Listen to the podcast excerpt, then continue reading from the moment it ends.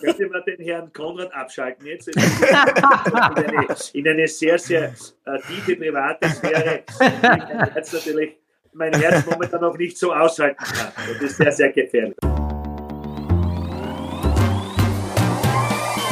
In der heutigen Ausgabe von der Audiobeweis ist Österreichs U21-Nationalteamtrainer Werner Gregoritsch zu Gast. Dazu sind auch noch Alfred Tata und Martin Konrad meine Gesprächspartner. Themen sind unter anderem das U21 und A-Nationalteam. Es geht natürlich auch um die österreichische Bundesliga und die große Frage lautet, schaffen es die Salzburg in die Champions League Gruppenphase und der LASK in die Europa League? Der Audiobeweis Sky Sport Austria Podcast. Folge 82. Hallo und herzlich willkommen bei einer neuen Ausgabe von der Audiobeweis auf Sky Sport Austria.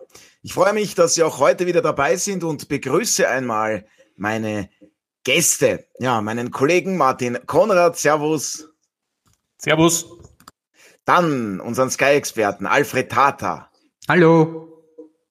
Und freue ich mich ganz besonders, U21-Nationalteamtrainer Werner Gregoritsch. Begrüße Sie.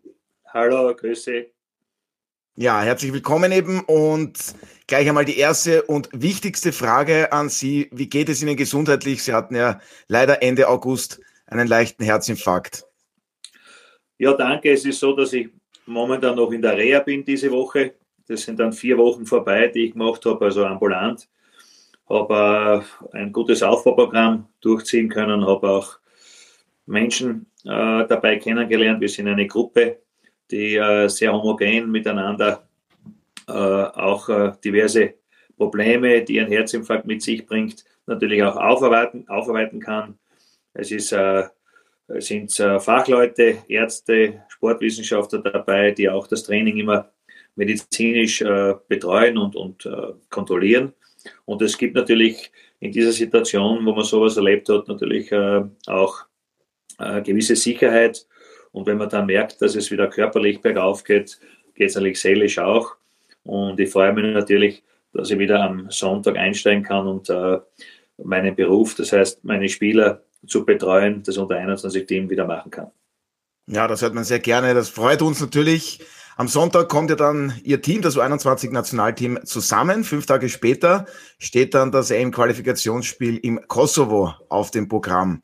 Ja, man braucht schon dann sicherlich einen Sieg, um vielleicht noch als einer der besten Gruppenzweiten für die EM 2021 in Ungarn und Slowenien dann noch zu holen. Ähm, ja, wie schwierig wird die Aufgabe im Kosovo für Sie und Ihr Team? Ja, zum einen war es so, dass natürlich äh, diese, der letzte Lehrgang ein bisschen unerwartet ausgegangen ist, dass man dieses Spiel gegen Albanien, wo man äh, im Herbst noch äh, auswärts ein sehr gutes Spiel abgeliefert hat und den Gegner klar kontrolliert hat, dann so hoch verloren hat. Man hat aber dann gesehen, was in dieser Mannschaft steckt, wenn man gegen einen äh, absoluten Favoriten für die Europameisterschaft, sprich die Engländer, äh, dann so äh, unter Druck setzen kann, dass in den letzten zehn Minuten äh, die Engländer statt einen kontinuierlichen guten Spielaufbau oder statt äh, Selbstsicherheit am Platz auszustrahlen, dann nur die Bälle weggeschossen haben und, und, und froh waren, glaube ich, dass das Spiel aus war. Und das, auf dieses Spiel muss man sich aufhängen, dass man ganz einfach jetzt den nächsten Gegner mit der gleichen Einstellung, mit dem gleichen Biss, das heißt also vor allem mit dem Teamgeist, der uns immer ausgemacht hat, wenn wir erfolgreich waren, dass wir das wieder zeigen.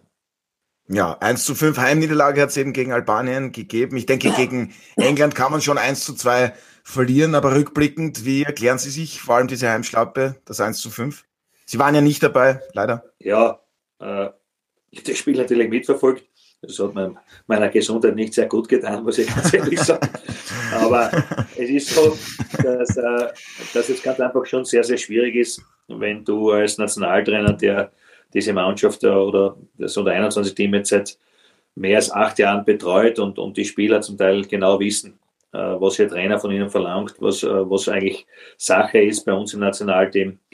Dass das natürlich dann ähm, fehlt, ist auch klar. Und ich muss auch sagen, dass zum Beispiel der, unser Sportdirektor, der Peter Schöttl, da eingesprungen ist in einer Notsituation, hat äh, ein einziges Training gehabt, das normal äh, durchführbar war äh, durchziehen können. Und dann natürlich gibt es dann die Schwierigkeiten, dass diese Mannschaft dann meiner Meinung nach oder viele Spieler ganz einfach geglaubt haben, auch wenn es im Unterbewusstsein ist, dass äh, dieses Spiel sicher äh, gewonnen wird. Und ich glaube, oder man sieht es speziell international, es gibt kein Land mehr, wo man äh, hinausgehen kann und sagen, wir gewinnen sicher. Es ist egal, ob das ist äh, äh Färöer, ob das ist, äh, sage jetzt einmal Andorra, ob das ist Gibraltar. Diese äh, Nationen machen in, äh, enorm viel, äh, gerade im Nachwuchsbereich auch, aber auch die Nationalteams zeigen bereits diese natürlich äh, Einbürgerungen von, von ausländischen Spielern bei kleinen Nationen zeigt, dass natürlich die Qualität dieser Länder sich enorm verändert hat und es gibt keine Außengegner mehr. Und wir haben mhm. das äh, dort in der 21 schmerzlich erfahren. Äh, man hat auch gesehen, dass Albanien, wenn man sie Fußball spielen lässt, sehr, sehr gute Spieler hat, sehr gute Fußballer. Und äh, so kommt dann auch so ein Ergebnis zustande. Aber die Mannschaft hat für mich, und das war sehr, sehr äh, wichtig zu sehen, die Mannschaft hat dann gegen England das gezeigt, was sie im Herbst äh, über viele Spiele auch äh, so erfolgreich gemacht hat, dass sie neben dem Teamgeist, neben, dem, neben, die, äh, neben der äh, Mannschafts, äh, dem Mannschaftsgedanken, dass sie vor allem, vor allem auch eine, eine, eine besonders taktische Disziplin gegen England gehabt haben, weil normalerweise gegen England ist es so, dass du, wenn du nicht äh, diese Ordnung hast am Platz, die sie gebracht haben und auch diese, das Wichtigste, dieses Zweikampfverhalten, das äh, erfolgreich war, dann hätte das natürlich ganz, ganz schlimm ausgehen können. Ja. Martin, für wie wahrscheinlich hältst du es, dass sich das U21 Nationalteam jetzt dann eben noch für die EM qualifiziert? Wird ja nicht einfach, leider. Ich glaube, man hat es nicht mehr selbst in der Hand. Das ist wahrscheinlich das äh, unter Anführungszeichen Traurige an der Angelegenheit. Man muss dreimal gewinnen, das ist einmal das Erste. Äh, dann wird natürlich auch noch die Tabelle bereinigt, weil ja nicht alle Gruppen gleich groß sind. Und ich glaube, der Nachteil ist natürlich schon auch für die Mannschaft und für die Auswahl von Werner Gregoritsch, dass eben aufgrund der Corona-Pandemie die Systematik, die Qualifikation geändert wurde, weil ansonsten würde es auf alle Fälle für den besten zweiten, äh, für den Zweitplatzierten eine Möglichkeit geben über ein Playoff, wie schon für die letzte Europameisterschaft, für die sich die Österreicher qualifiziert haben. Das gibt es eben jetzt nicht, weil kein Termin mehr ist und deshalb können nur die fünf besten Zweiten dabei sein. Also wenn man sich die anderen Gruppen ansieht, dann äh, gibt es eigentlich im Moment nur Portugal, Mazedonien, die zumindest gleich wenig oder sogar weniger Punkte äh, wie die Österreicher haben. Allerdings haben die auch noch weniger Spiele ausgetragen. Und die Deutschen haben eigentlich auch nur mehr drei Spiele, wo man davon ausgehen kann, dass sie die gewinnen werden, weil gegen die Belgier haben sie zweimal verloren. Also es wird ähm, schwierig. Erst einmal muss man selbst gewinnen und dann muss man eben hoffen, dass es doch unerwartete Ergebnisse bei der Konkurrenz gibt. Aber ich glaube, äh, das, das wissen ohnehin alle Beteiligten. Ja, Alfred, beim U21-Nationalteam ein Kevin Danso kehrt er zurück. Ein Maximilian Wöber ist dabei, dazu auch noch Hanne Wolf, Marco Ragutz. Ist es für die vorstellbar? Auch wenn wir wissen, das wird eben nicht einfach. Es gibt keine Außengegner mehr, dass Österreich im Kosovo nicht gewinnt. Naja, der Werner hat das richtigerweise schon erwähnt vorhin, dass man heutzutage im internationalen Fußball wirklich auf, sehr selten auf die Außengegner trifft. Also da muss man wirklich Top-Leistungen abberufen und ich denke, dass es zwischen dem U21-Teamchef Werner Gregoritsch und dem A-Teamchef äh, Franco Foda auch eine enge Zusammenarbeit gibt, eben für dieses eine Spiel, weil zum Beispiel Wöber ist eigentlich ein Mann, der fürs A-Team auch soweit wäre oder noch der eine oder andere. Ich glaube, dass sich die beiden Trainer hier sehr eng abgesprochen haben, damit man für dieses Spiel im Kosovo wirklich eine Top-Mannschaft auf das Feld bringt, um einmal diese kleine minimale Chance zu nutzen, noch dabei zu sein, indem man eben dort gewinnt und daher mit einer sehr guten Mannschaft dort auftritt. Darf ich nur noch ergänzen? Also ich glaube, die Zusammenarbeit ist insgesamt sehr gut. Das hat man ja schon in den letzten Lehrgängen gesehen, wo es ja auch immer Abstimmung gegeben hat, welche Spieler bei der A und welche bei der U21 sind. Und wir sehen es ja jetzt mit Raguz, mit äh, Wolf, mit äh, ähm, äh, vor allem auch mit Demir, der ein ganz interessanter Spieler ist, gibt es ja insgesamt äh, drei Spieler, die also sozusagen auf Abruf sind, auch schon in der A-Nationalmannschaft. Und umgekehrt gibt es eben Spieler wie etwa, oder Werner Gregoritsch kann mich ja korrigieren, wie Baumgarten und wie Friedl, die natürlich jetzt nicht zur Verfügung stehen bei der U21, aber die natürlich im Moment auch, vor allem Baumgartner, die Qualität haben, um die A-Nationalmannschaft zu heben. Aber so ist es los. Der Werner Gregoritsch ist dafür da, dass er Spieler weiterentwickelt, damit sie möglichst rasch der A-Nationalmannschaft helfen. Ja, ja wie glaub, ist der Austausch mit Franco Foda? Glaub, ja, das ist, äh, muss ich sagen, perfekt, wie es nicht besser sein kann. Der Alfred sieht es ganz richtig. Äh, der Franco Foda ist ein Teamchef, der jungen Spielern, wenn sie gut sind, die Chance gibt. Das hat er schon äh, bewiesen, hat er gezeigt. Baumgartner Christoph ist mir ein Beispiel. Ich habe immer gesagt, das ist eines der größten Talente, das wir in Österreich haben. Er zeigt es jetzt auch, aber es muss auch der Teamchef dazu bereit sein, so den Spielern die Chance zu geben. Und es ist ganz einfach so, dass äh, der Franco Foda äh, ganz einfach, sage ich jetzt einmal, über den Tellerrand schaut und jeden Spieler, der zum Beispiel jetzt auf Abruf ist und bei mir dabei ist, äh, selbstverständlich auch persönlich äh, kontaktiert und ihm seine Vorgaben gibt, was er in unter 21 Team zu leisten hat, damit er auch aufsteigen kann ins A-Team. Und das ist ganz, ganz wichtig. Wir haben auch immer unseren Austausch.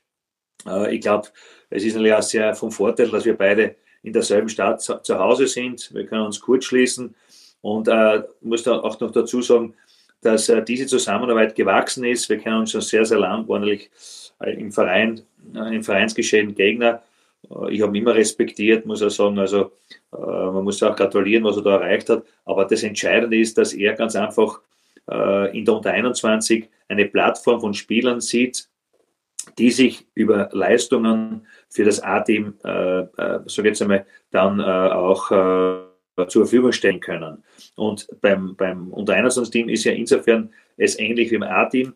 Es ist die gleiche Situation, du kommst vom Verein, du bist äh, praktisch in der Regeneration in der ersten, in der ersten Phase, du hast dann äh, das Training, die Vorbereitung auf die Spiele und es ist ja so, dass du wirklich nur zwei Einheiten hast bis zum ersten Spiel, wo du mit der kompletten Mannschaft arbeiten kannst. Äh, die ersten zwei Tage, drei Tage sind immer wieder äh, dem individuellen Training äh, also jetzt mal Schwerpunkt vorgesehen.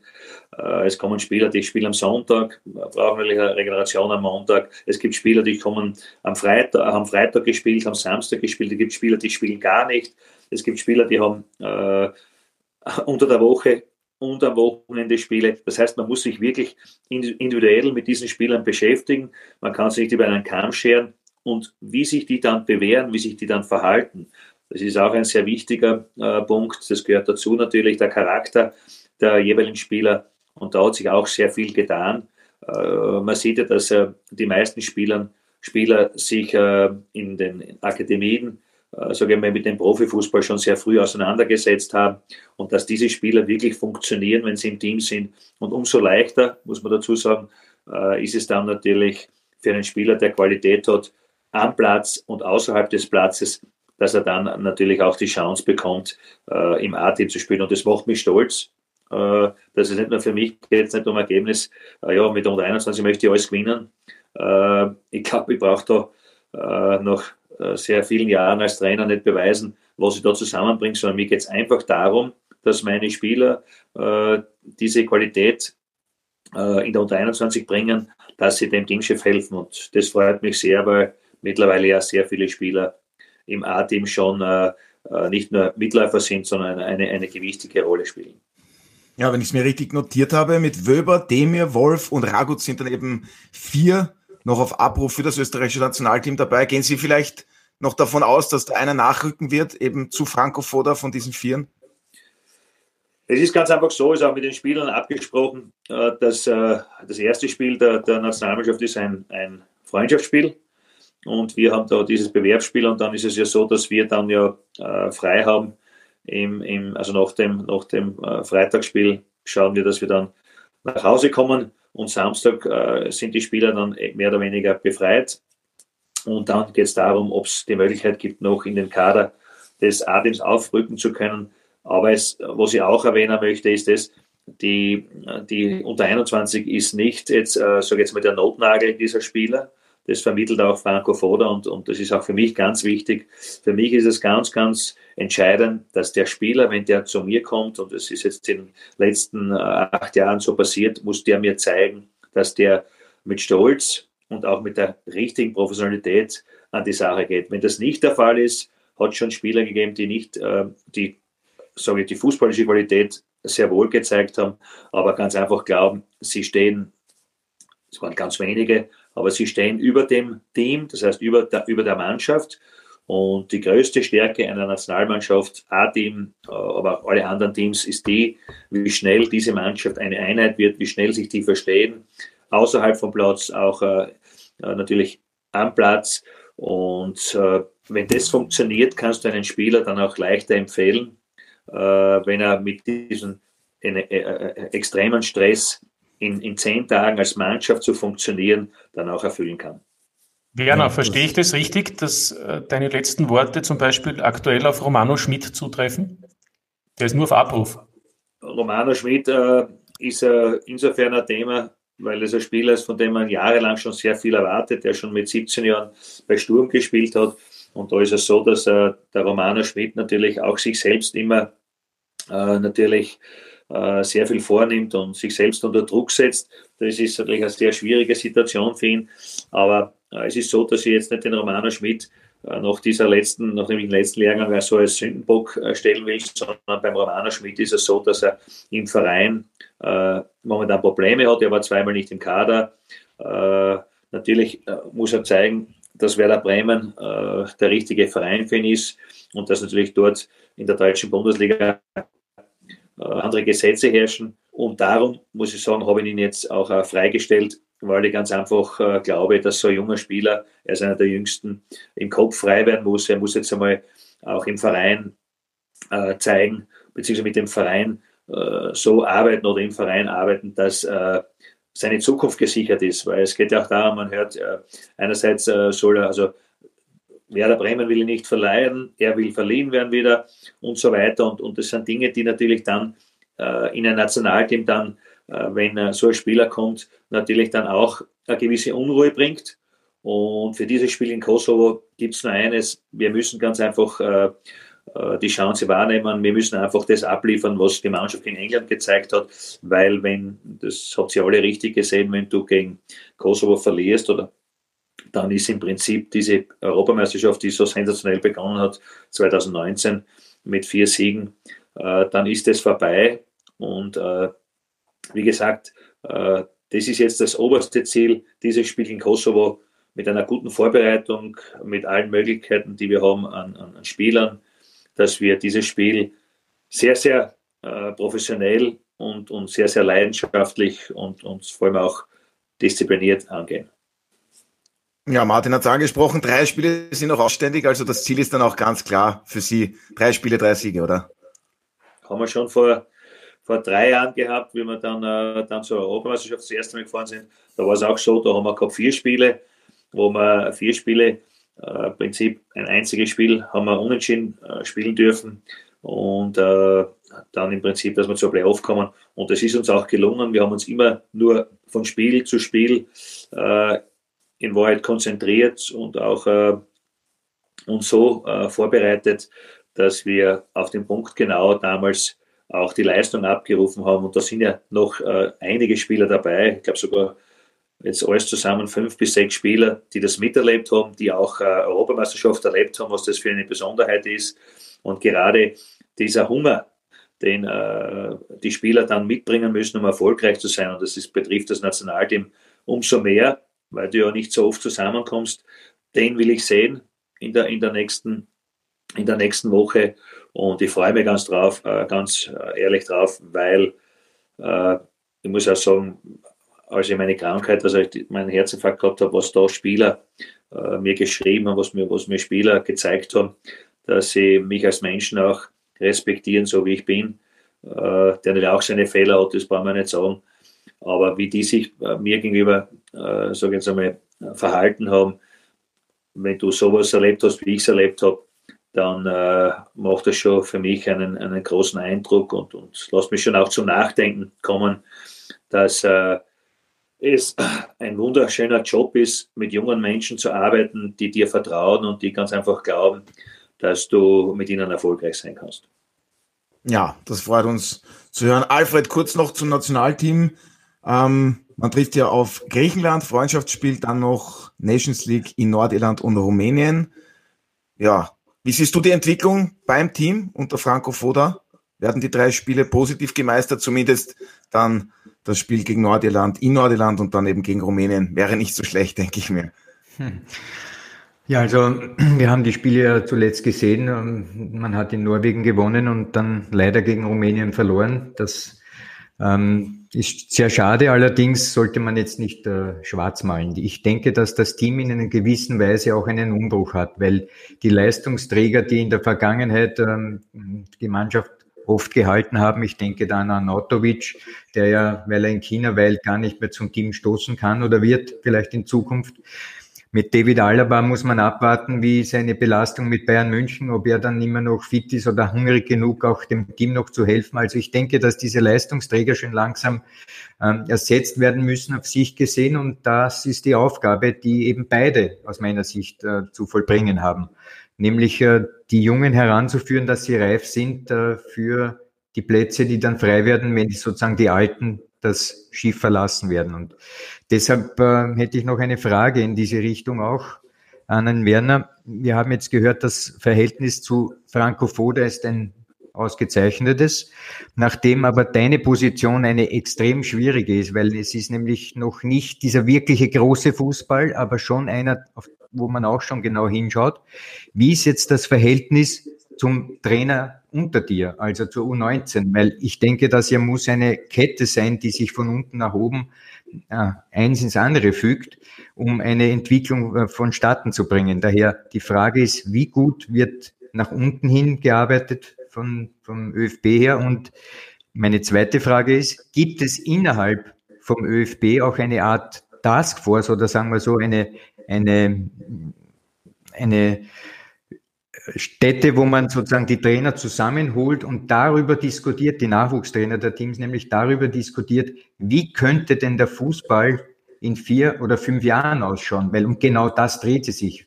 Du kriegst Spieler dann von der U19, die vielleicht in drei, vier, fünf Jahren auf einen Fußball treffen, der sich verändern wird. Das heißt, gibt es bereits hier auch Bestrebungen zu, zu antizipieren, wohin sich die Richtung des Fußballs wenden wird? In der Vergangenheit haben wir den Guardiola-Stil gehabt, der wurde lange mit Tiki-Taka auch sehr erfolgreich praktiziert. Dann ist plötzlich das Umschaltspiel gekommen und auch das wird irgendwann zu Ende sein, weil die Teams einfach das neutralisieren werden. Daher die Frage sicher berechtigt ist, gibt es Gedankenspiele, wie schaut der Fußball in drei, vier, fünf Jahren aus? Ja, das sind jetzt äh, ein paar Fragen, die natürlich, da könnten wir stundenlang diskutieren. Zum einen muss ich mal sagen, ist es ganz wichtig, dass die Spieler im Prinzip natürlich schon nach einer gewissen Philosophie bei uns auftreten. Es ist auch so, dass natürlich sehr viele Spieler, wenn die von mir neu einberufen werden, äh, in den diversen Nachwuchsteams U19, U17, also U18 auch gespielt haben. Es ist auch so, dass wir natürlich immer einen Austausch auch haben äh, mit, den, mit den Trainerkollegen untereinander. Ich muss dazu sagen, dass äh, die Philosophie bei uns so ist, dass es natürlich äh, es beginnend äh, mit der Disziplin außerhalb des Platzes, wie sich Spieler zu verhalten haben, dann natürlich auch, wie sie sich äh, zu verhalten haben, auch wenn sie den Nationaldress anhaben. Und jetzt geht es dann auch, wenn ich sage, um diese fußballspezifische Situation. Äh, du weißt, Alfred, es ist ja immer wieder im Fußball wird ja diskutiert, was ist momentan der Stein des Weisen. Und das Entscheidende ist immer das, das ist meine Philosophie nach, äh, sage jetzt einmal, 30 Jahren Trainer, dass äh, für mich wichtig ist, dass du, wenn du eine Mannschaft hast, und ich glaube, das hast du auch des Öfteren erlebt und, und hast das auch praktiziert, du musst das spielen, was die Mannschaft spielen kann. Du kannst nicht hergehen und Tiki-Taka spielen, wenn du nicht das Material der Spieler hast. Das, äh, in, den, in, der, in, der, in den österreichischen Nachwuchsteams haben sich in den letzten äh, Jahren immer wieder besondere Spieler entwickelt, weil sie auch kreativ sein konnten. Das heißt also, das, das jüngste Beispiel, und auf den Spieler freue ich mich sehr, mit dem ich bis jetzt nur telefoniert und den nur vom Fußballplatz äh, äh, gesehen, äh, ist der Yusuf Demir. Das ist ein außergewöhnlicher Spieler, der äh, Kreativität hat, der Dinge macht, die man im Prinzip nicht lernen kann. Es ist ganz einfach so, wenn du heute ein trippelstarke Spieler hast, ist oft das äh, größte Problem bei vielen Trainern, dass du sie in ein, ein, gewisses Schema gibst und sagst, du musst zwei Kontakte haben, du musst einen Kontakt spielen, du musst, die, du musst schauen, ja, dass du, äh, sag jetzt einmal, äh, den Ball in der Zone, da, in der Offensivzone richtig den, den Pass durchsteckst und, und den Spieler im Prinzip, äh, was seine, seine Qualität, was seine Stärken anbelangt, dass man das auch, und das ist das Negative, dann zugunsten der Mannschaftstaktik, ja, oder des Mannschaftsverhalten dann eigentlich wegnimmst. Ja. Und ich sage jetzt nochmal, äh, bei uns ist das große Glück, das ist meine persönliche Meinung, weil ich es auch in den letzten Jahren erlebt habe, dass vor allem äh, die Entwicklung dieser Red Bull Schule, dieser Red Bull Ausbildung natürlich, wenn du eine, wenn du Spieler übernimmst, äh, ich kann mich erinnern an Konrad Leimer, an, an, an, an den äh, Xaver Schlager, Schlager Xaver, dass du, oder jetzt auch Wöber Max, dass diese Spieler im Prinzip konditioniert sind im Training, ja, gewisse Dinge zu tun.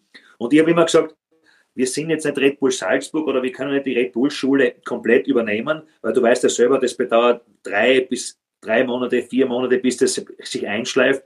Du musst gewisse Dinge, gewisse Mosaiksteine daraus nehmen. Und eines ist diese Intensität, die diese Spieler mitbringen im Zweikampfverhalten, die ständig attackieren, die ständig, wenn der Ball verloren geht, versuchen, den Ball auch schon in der Offensivzone zu bekommen. Und auch es so ist, dass du mit diesen Spielern gewisse Anlaufsituationen, ja, die, die, die du im Training dann noch kurz machen kannst, dass die das eigentlich sehr, sehr gut auch schon können, weil es automatisiert ist. Und dann auch Spielern, die nicht von dieser äh, Schule kommen, das ihnen auch dann am Platz vorzeigen können. Das hat uns auch sehr viel geholfen. Bei uns in unter 21 sind ja sehr viele Spieler, die dann von Red Bull weggegangen sind, ins Ausland oder auch zu anderen Vereinen, weil sie für diese Mannschaft zu schwach waren, was auch irgendwo selbst, äh, logisch war. Und die dann aber im unter 21 Team gezeigt haben, oder auch in der U19 schon, ja, gezeigt haben, äh, dass diese Schule äh, sehr wohl im, im, im Nationalteam auch integriert werden kann.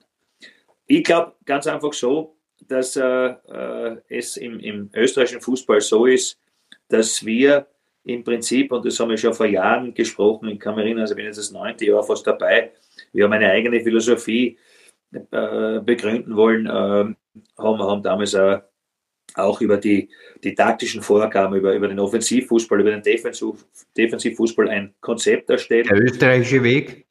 Unter anderem, unter anderem war das auch so eine Situation richtig. Und äh, ich muss dazu sagen, und da gebe ich dir auch recht, im Prinzip ist es so, dass das von einem Jahr auf den anderen sich komplett verändern kann. Man kann Fußball nicht planen über Jahre, weil das zu schnelllebig ist. Der Fußball ist zu schnelllebig und die Spieler auch im Prinzip ganz einfach von den Typen her. Du bekommst nicht immer jetzt nur diese kreative Typen, die kreativen Typen. Du brauchst auch Spieler. Ich sage jetzt ein Beispiel.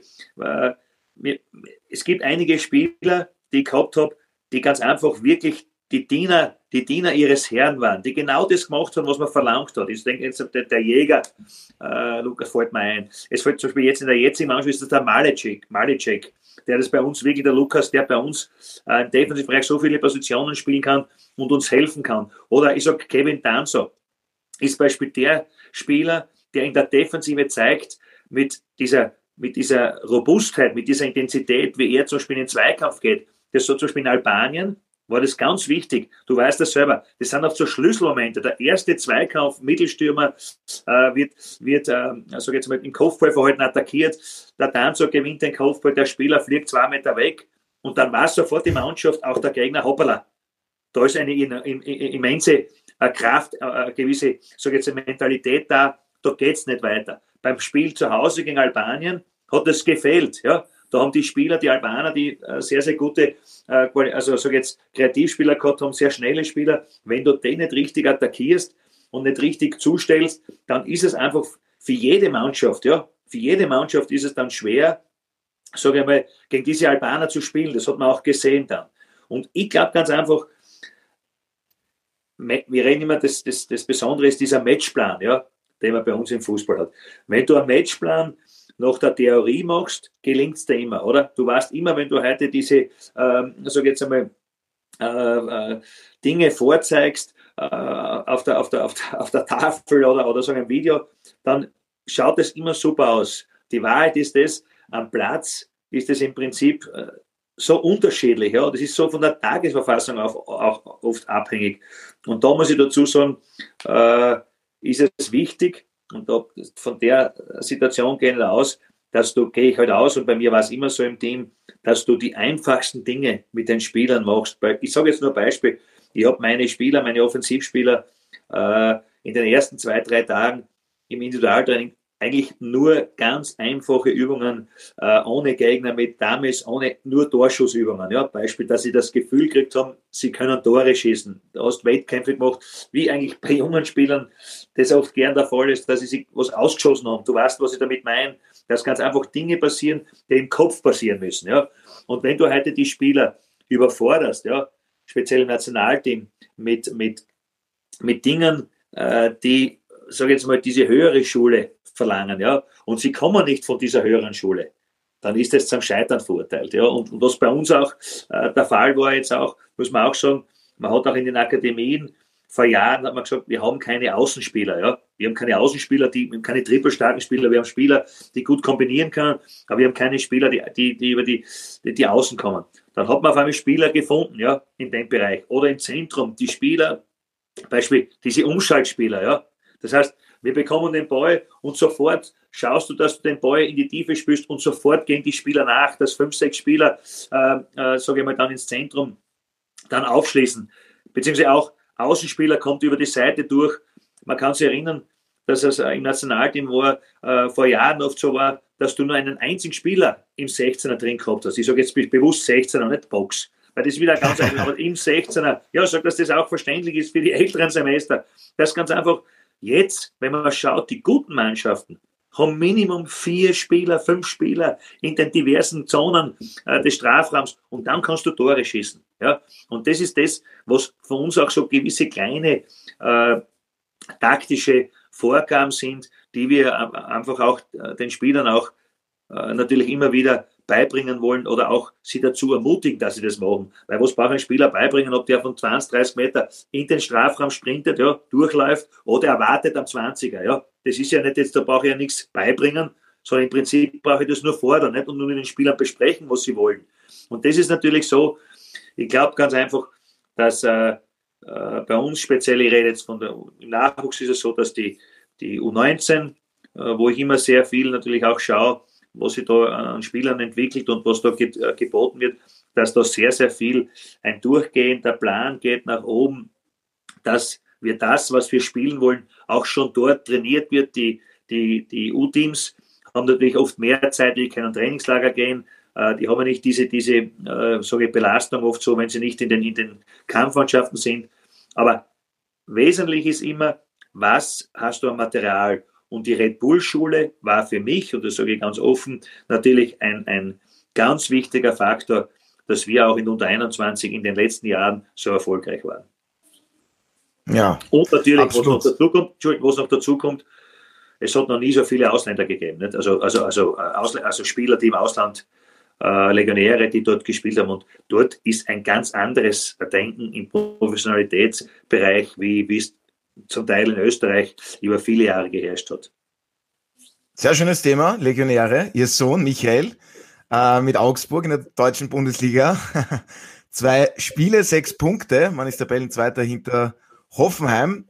Er hat auch schon einmal getroffen. Am vergangenen Samstag hat man doch überraschend gegen Dortmund mit 2 zu 0 gewonnen. Ich nehme an, Sie haben mit ihm sicherlich schon gesprochen und ihm dazu gratuliert.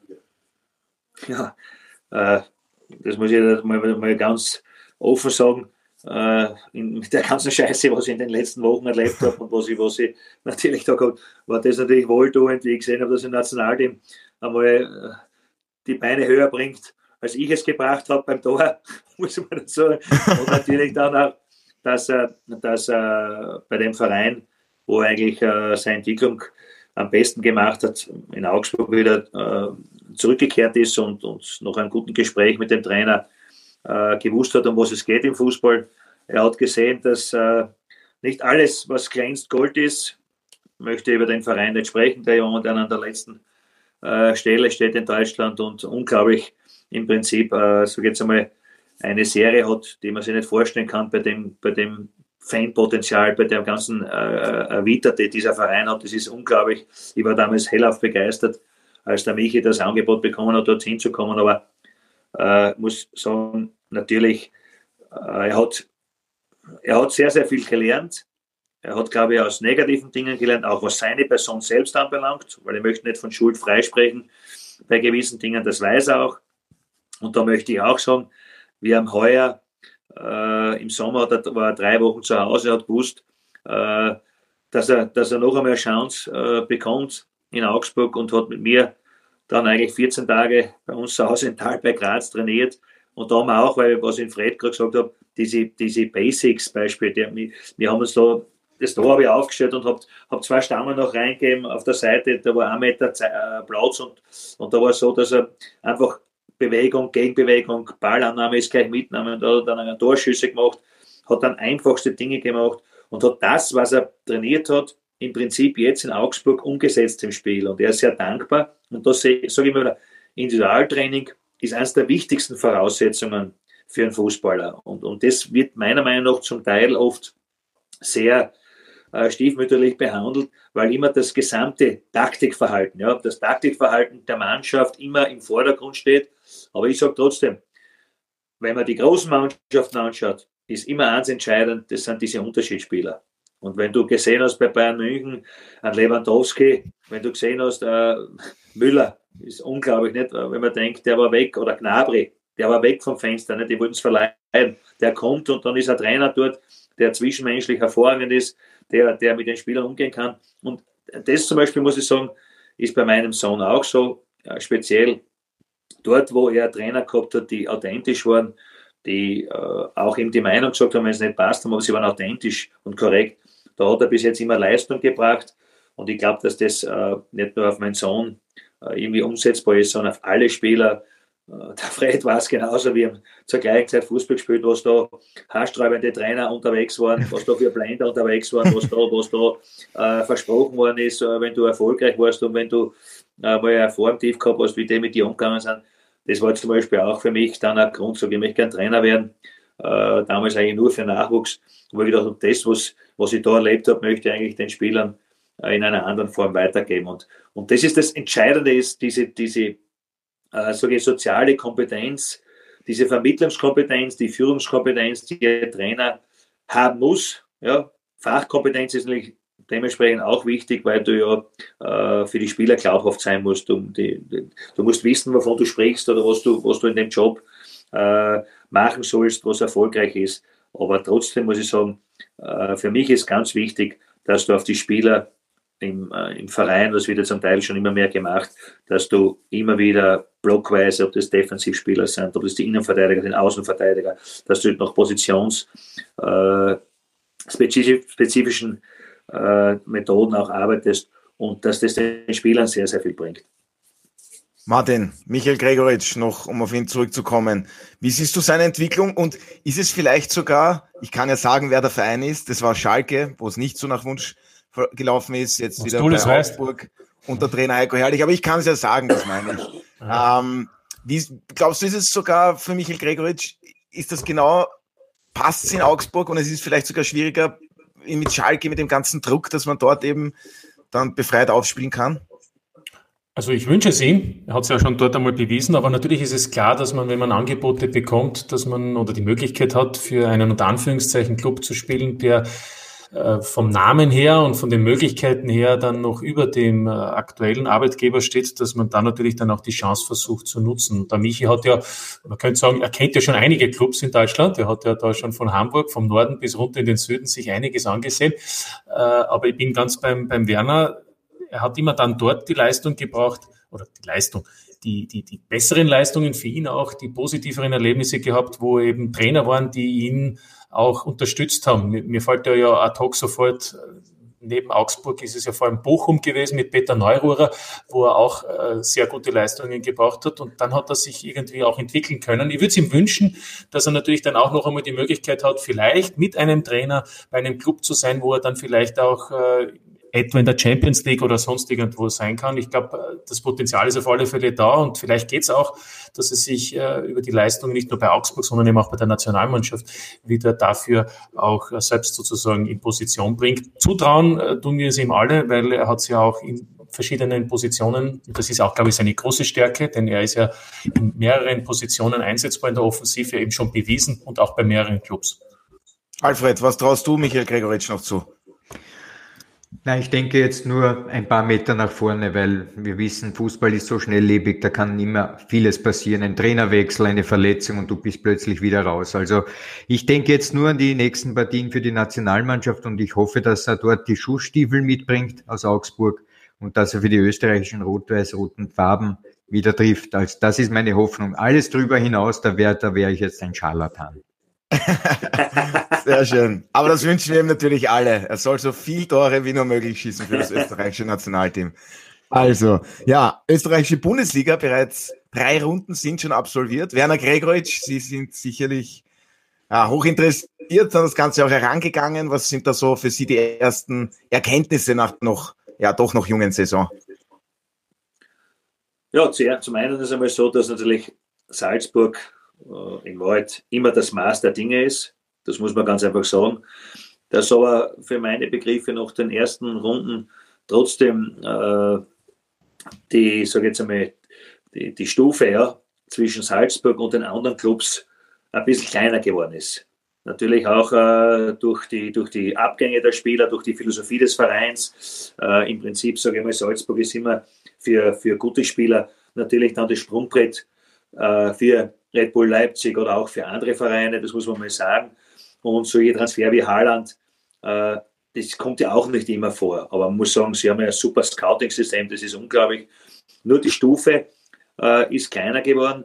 Man muss äh, dem Lask gratulieren zu den letzten Jahren, wie sie sich entwickelt haben. Ich habe selber Spieler dort, die auch eine sehr, sehr gute Philosophie haben. Ich glaube also, dass Oliver Glasner vor allem sehr, sehr viel Gutes gemacht hat, dass äh, jetzt auch dieses Trainerteam, das ja beim ÖFB zum Teil gearbeitet hat und die, die Leute kenne, dass die natürlich schon sehr akribisch und sehr, sehr professionell an die Sache herangehen und dass die Spieler, äh, das merkt, ich weiß es, äh, wenn sie zu mir kommen, eigentlich vom Verein LASK sehr positiv äh, reden und sich sehr wohlfühlen. Das ist einmal entscheidend.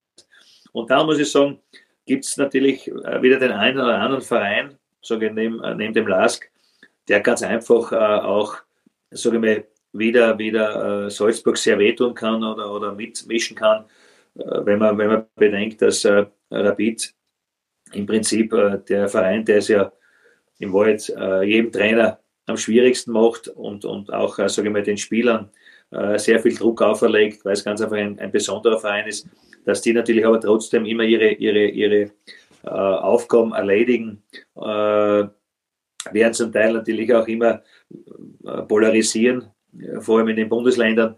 Aber Rapid ist, ist eine Mannschaft, die natürlich auch sehr spannend ist, weil da meiner Meinung nach sehr, sehr viel möglich ist, vor allem wenn dann auch das Publikum, wenn die Fans wieder hinter ihnen stehen.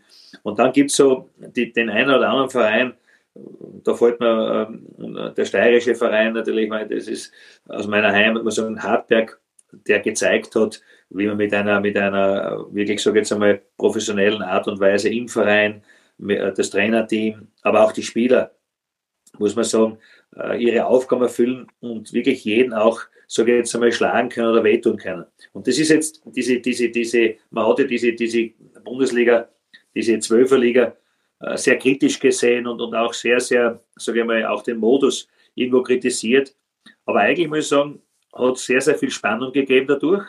Und, und man muss auch dazu sagen, dass auch bis, so wie wir gesehen, Salzburg es um die anderen Plätze immer sehr, äh, sage ich jetzt einmal, äh, eng geworden ist. Ja? Und, und äh, wir sind Traditionsvereine wie Austria Wien nicht mehr dabei, nicht? die sind dann einmal in der, in der unteren Playoff nicht? und dann sind Vereine oben, äh, die, von denen man das nicht erwartet.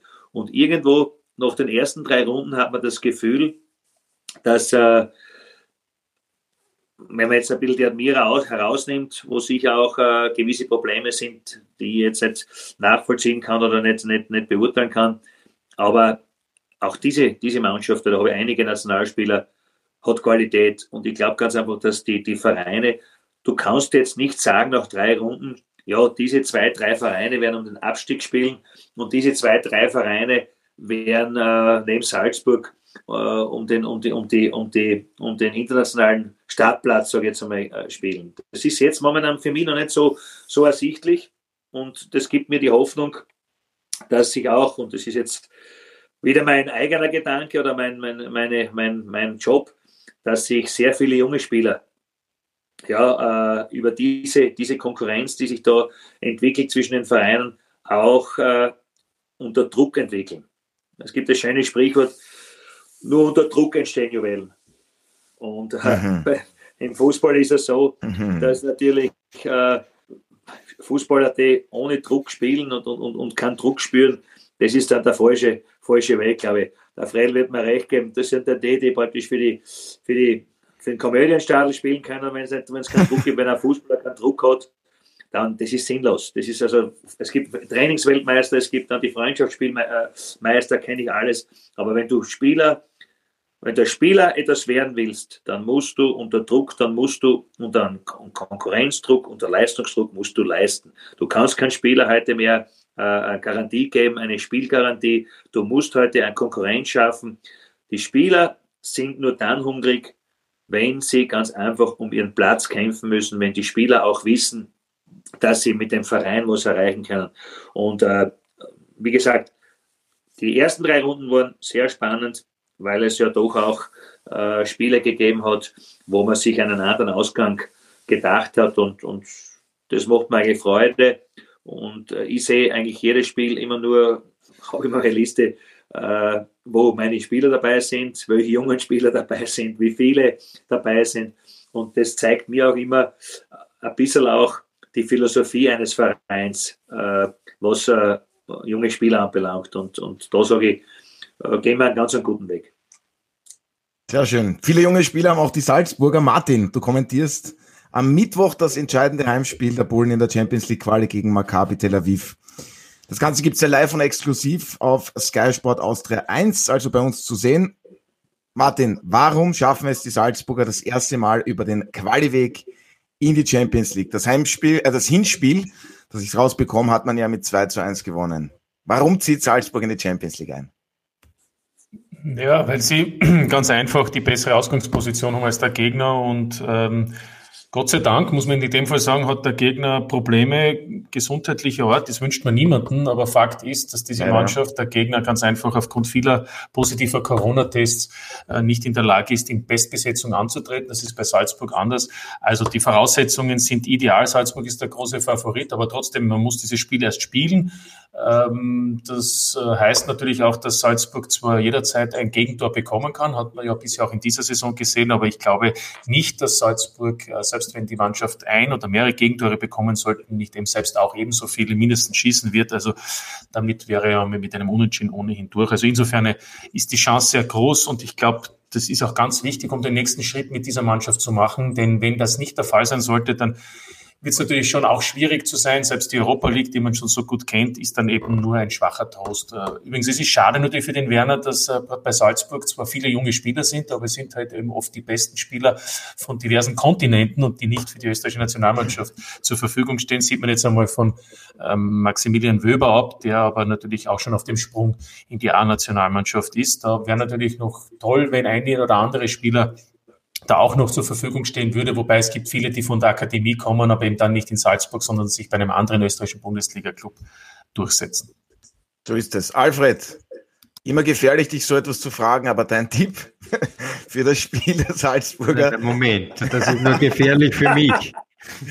Ich bin jetzt gespannt, was kommt, weil dann muss man es eigentlich umdrehen und dann hat man das Ergebnis, oder? Also, wir wissen, dass, äh, da hat der Martin völlig recht, Salzburg sieht man auch in der Meisterschaft immer wieder auch Gegentore erhält.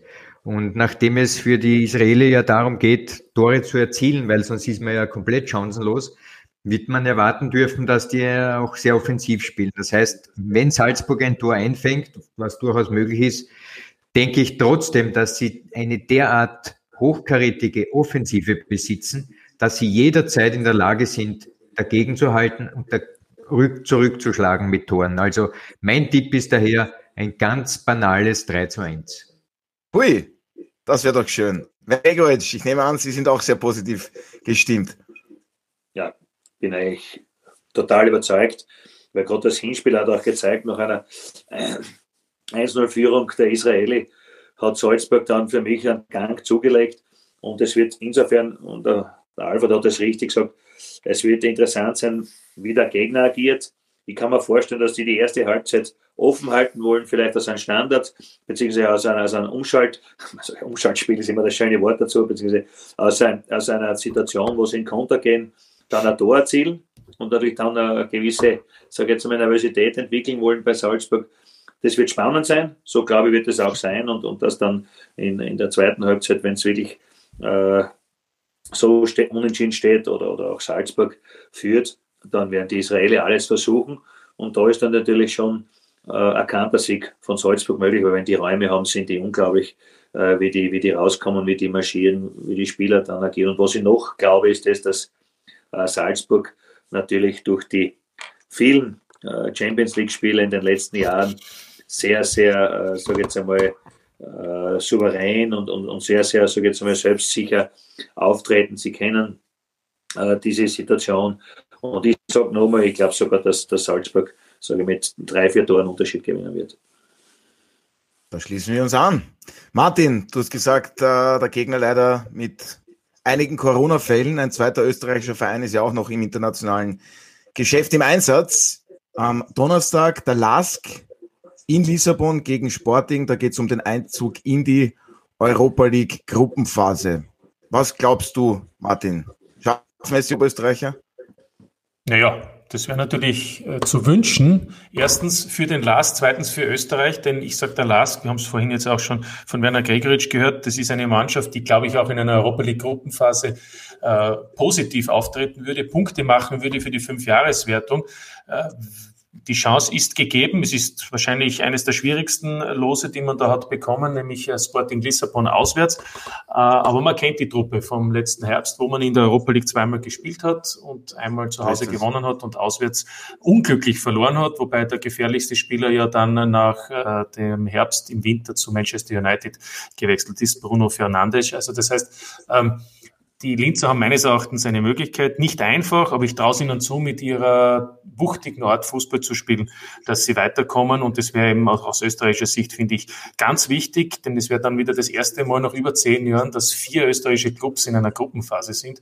Und das ist dann auch ein Beweis und ein Beleg dafür, wie stark letztlich auch im Moment in unserer Bundesliga gearbeitet wird.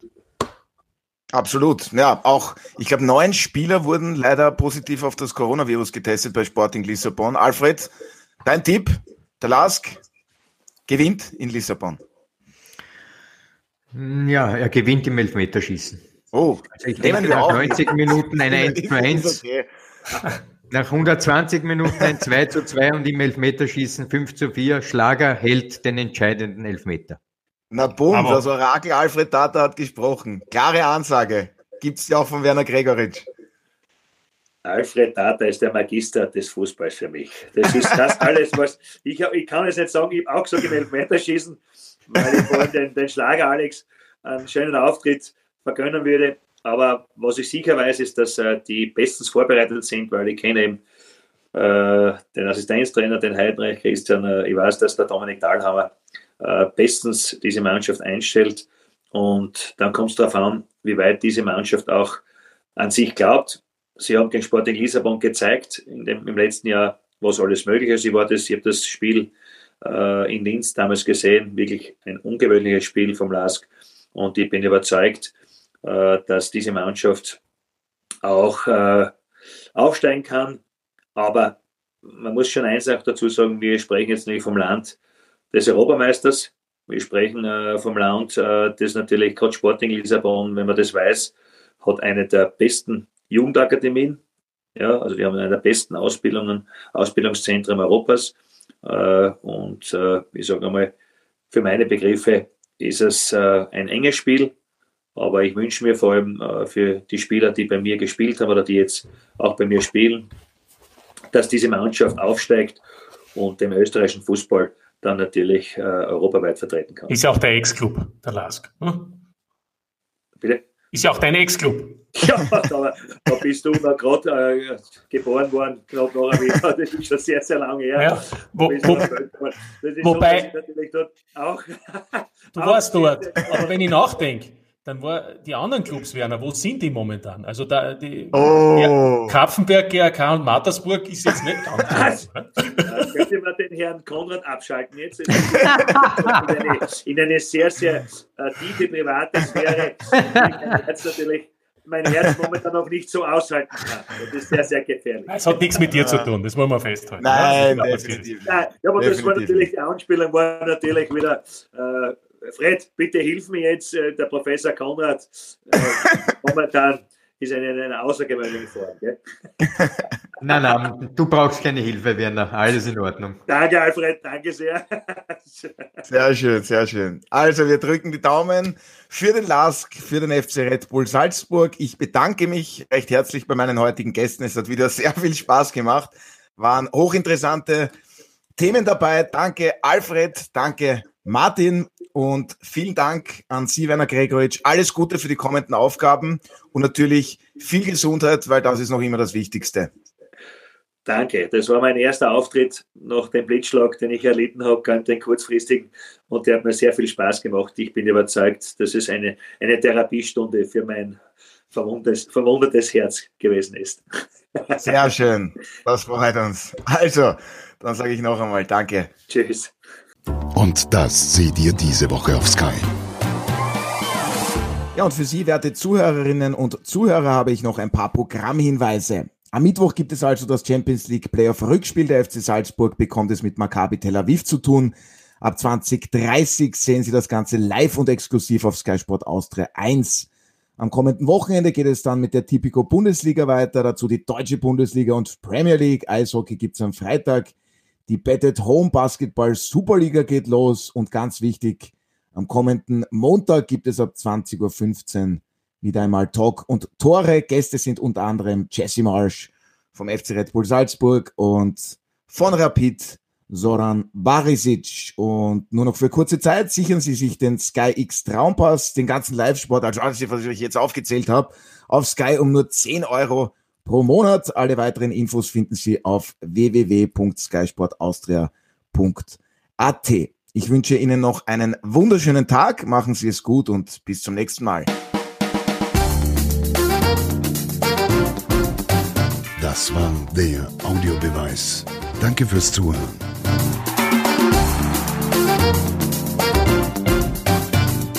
Hört auch das nächste Mal wieder rein.